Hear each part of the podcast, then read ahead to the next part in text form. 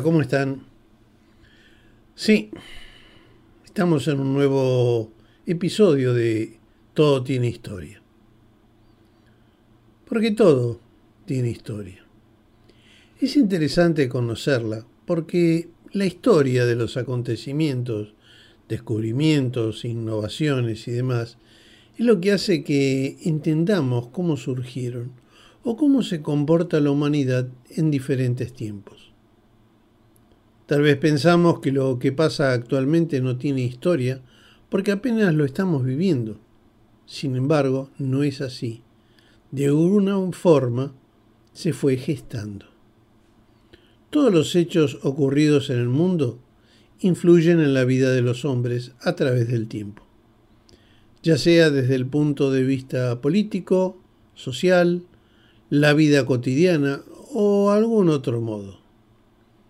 Debemos tenerlo en cuenta para poder hacer comparaciones o historias sobre el hecho del pasado, presente o en el futuro. Acompáñenos en, en este nuevo episodio y no olviden suscribirse.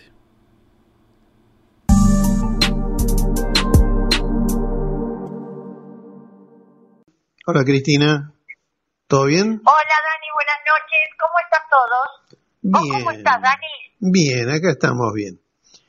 Eh, Bueno, hoy, hoy nos vamos a introducir en la investigación del origen de las cosas y las personas, como siempre. Y hacer esto es abrir la puerta de un mundo fantástico y apasionante. Hoy con Cristina, este Connie, vamos a ir tras la historia del termo. En este caso todo comienza por nuestro deseo, perdón, de saber cómo se originó el tan conocido y familiar termo.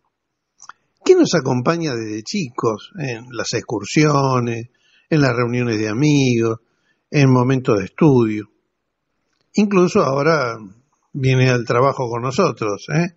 para tener eh, caliente algún caldo o el agua para un rico mate o un beneficioso té. Este elemento siempre presente en nuestra vida tiene un origen curioso que muchos de nosotros, así como su evolución, hasta el día de hoy desconocemos. ¿Mm?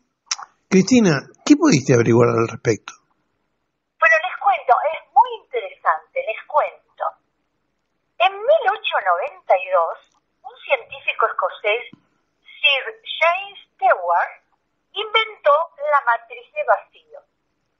A través de un trabajo que hacía en criogenia, identificó que había una necesidad de mantener una sustancia química dentro de un recipiente y cómo la tenía que mantener a una temperatura estable. Para hacer esto, Dewar puso una botella de vidrio dentro de otra botella de vidrio más grande evacuó el aire que quedaba entre las dos paredes de la botella. Así, pudo crear un vacío parcial para poder mantener estable la temperatura de los contenidos que hubiere.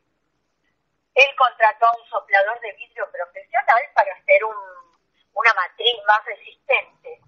Ese fue el puntapié inicial para la fabricación comercial del vaso Dewar en 1898. Pero Dewar nunca patentó su descubrimiento. Más tarde siguió perfeccionando este invento, intentando reducir aún más la transferencia de calor. Recubrió las paredes de papel de plata y así consiguió evitar la pérdida de calor por radiación. Muchos científicos comenzaron a emplear este vaso de Dewar para guardar vacunas, sueros, todo a temperatura muy estable, hasta se aventuraban a llevarlas en ellos a países, tropicales. Más adelante los recipientes comenzaron a ser fabricados por un soplador de vidrio Reynold Burger, que se dio cuenta de las posibilidades fuera del mundo científico que ese vaso de Ward tenía.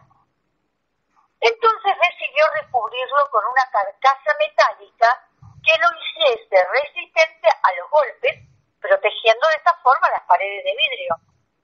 y en el año 1903 lo patenta en Alemania. Para designar un nombre a este nuevo invento, invento convocó eh, a, a personas con un premio en dinero para encontrar una palabra imaginativa. Finalmente la elegida fue termos, en griego significa calor.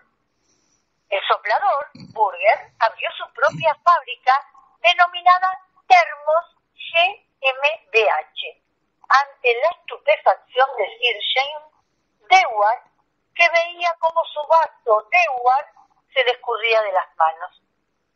Un litigio entre ellos en los juzgados acabó declarando ganadora a Burger, permitiéndole seguir vendiendo este concepto, mientras que Dewar solo se quedaba con el reconocimiento de haberlo inventado. Con ustedes, Poppy, como siempre. Bien, Posteriormente, en 1906, un americano impresionado con el invento que suponía el termo, William Walker, decidió introducirlo en Estados Unidos.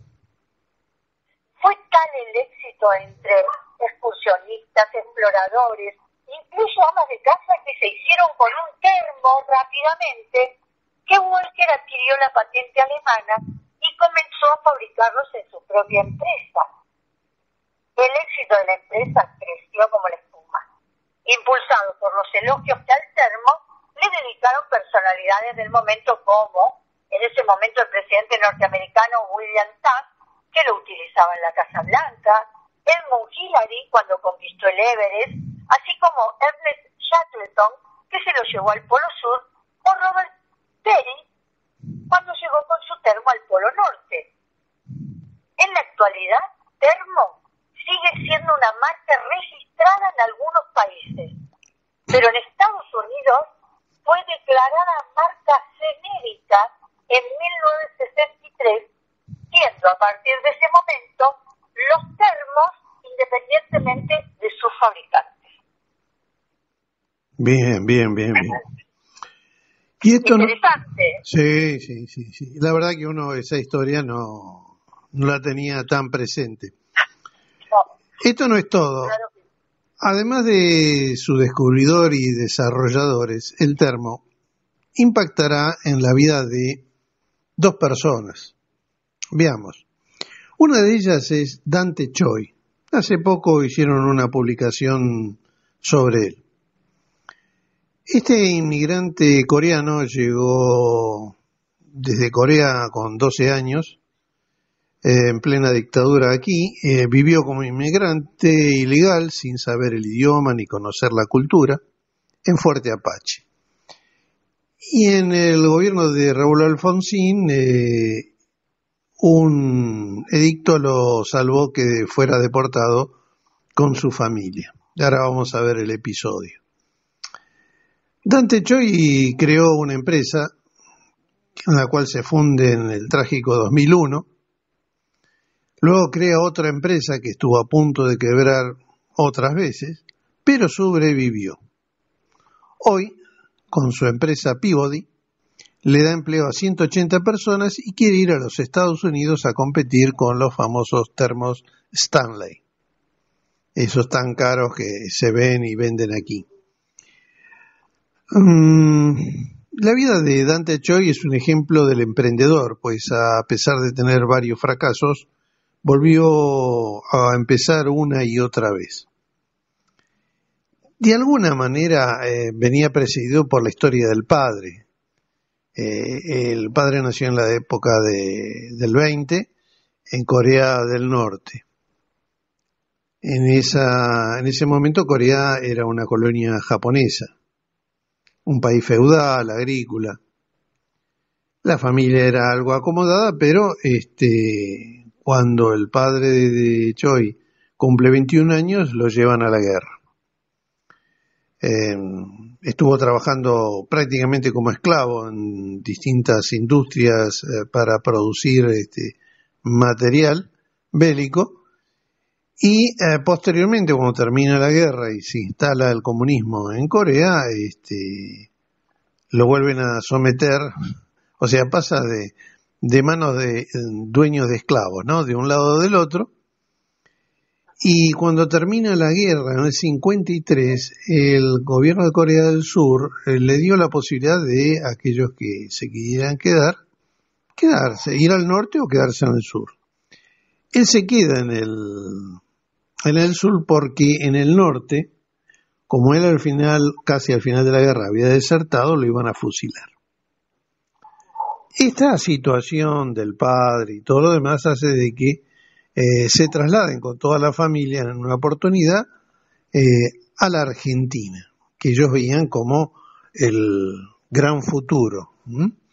Y en esa época eh, del gobierno de Raúl Alfonsín fue la venida de los coreanos hacia la Argentina, las familias coreanas para instalarse y comercializar aquí.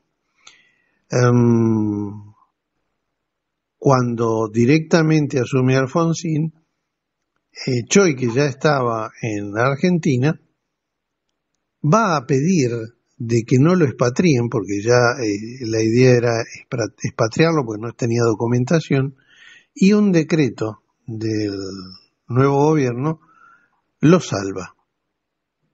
Así que eh, a partir, en ese momento tenía él 19 años, comenzó a trabajar en Daewoo, en una multinacional coreana, y él pensaba ahí trabajar unos meses nada más, pero trabajó 15 años y comenzó un emprendimiento sin mucho dinero que lo llevó a donde está en estos momentos, ¿sí? Ser el propietario de la marca Peabody, que originalmente se llamó Gold Moon. Este es Choi, tiene Peabody, Peabody tiene sucursales en Paraguay y en Uruguay, y ahora eh, está instalando una en Florida, en Estados Unidos, para llevar un nuevo producto que se llama e-Termo. ¿Mm? Así que... El termo eh, es mar, que es el que calienta agua. Claro, e-Termo. Claro. Qué interesante, Dani. Bueno, yo te sigo contando entonces que a Dante se le suma Pedro Sainz, quien mientras estudiaba y trabajaba ganó un concurso de diseño, creó un termo tipo Smart, el e-termo, un dispositivo portátil con un pico vertedor especial que permite preparar el agua para un café o para un mate. Pedro Sainz ya de chiquito le encantaban los mo las motos, buscar.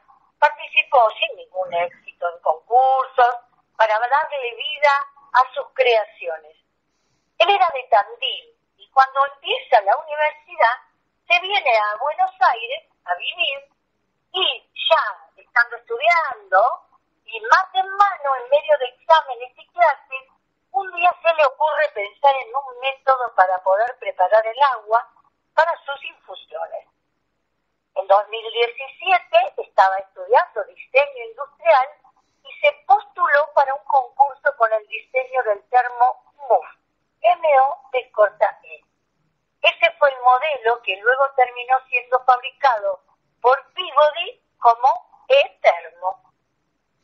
Entre los viajes en tren y colectivo de su casa a la facultad y al trabajo, Pedro preparaba diferentes bocetos diseños.